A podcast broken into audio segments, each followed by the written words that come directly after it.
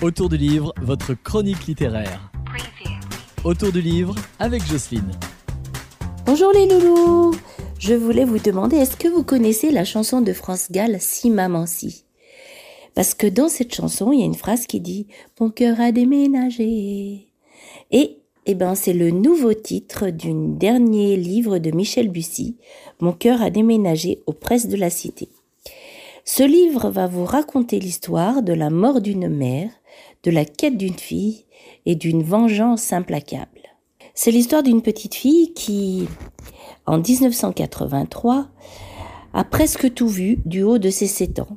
Elle a vu son père qui aurait tué sa maman.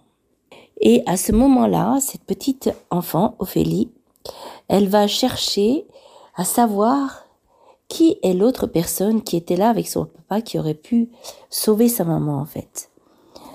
Donc euh, c'est toute une quête d'une petite fille qui a grandi, qui est devenue une belle jeune femme et qui va à chaque fois, dans chaque étape de sa vie, ça va être marqué par la quête de la vérité sur sa mère.